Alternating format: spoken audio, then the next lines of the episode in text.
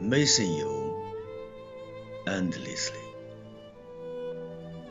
By 诗仙子。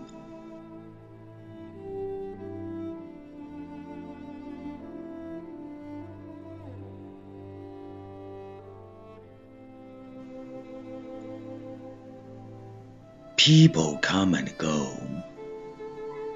Why among them? Just you stop. And why you are the only one? Come to tell me. Tell me, please. Why is this? What kind of an alternative species you are?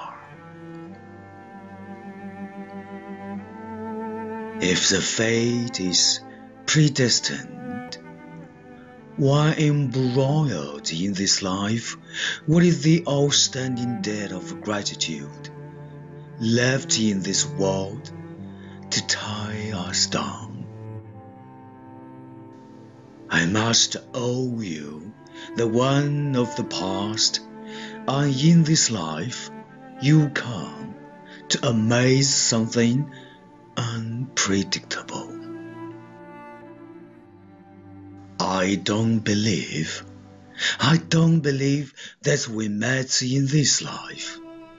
Obviously, it is a reunion after thousand years, making the time amazing and the years warm.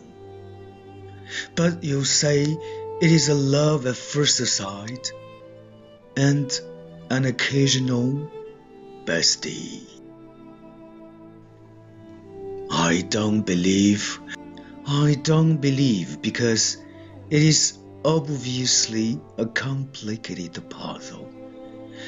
But you just laugh it off. I don't believe it is a beauty of distance. I don't believe this is just a simple meeting by chance. I don't believe there is nothing with love and passion. I don't believe. I don't believe. Billions of times I have verified you are my lifelike. How can it be? How can it be that you just give up a beautiful meeting and a wonderful somniloquy.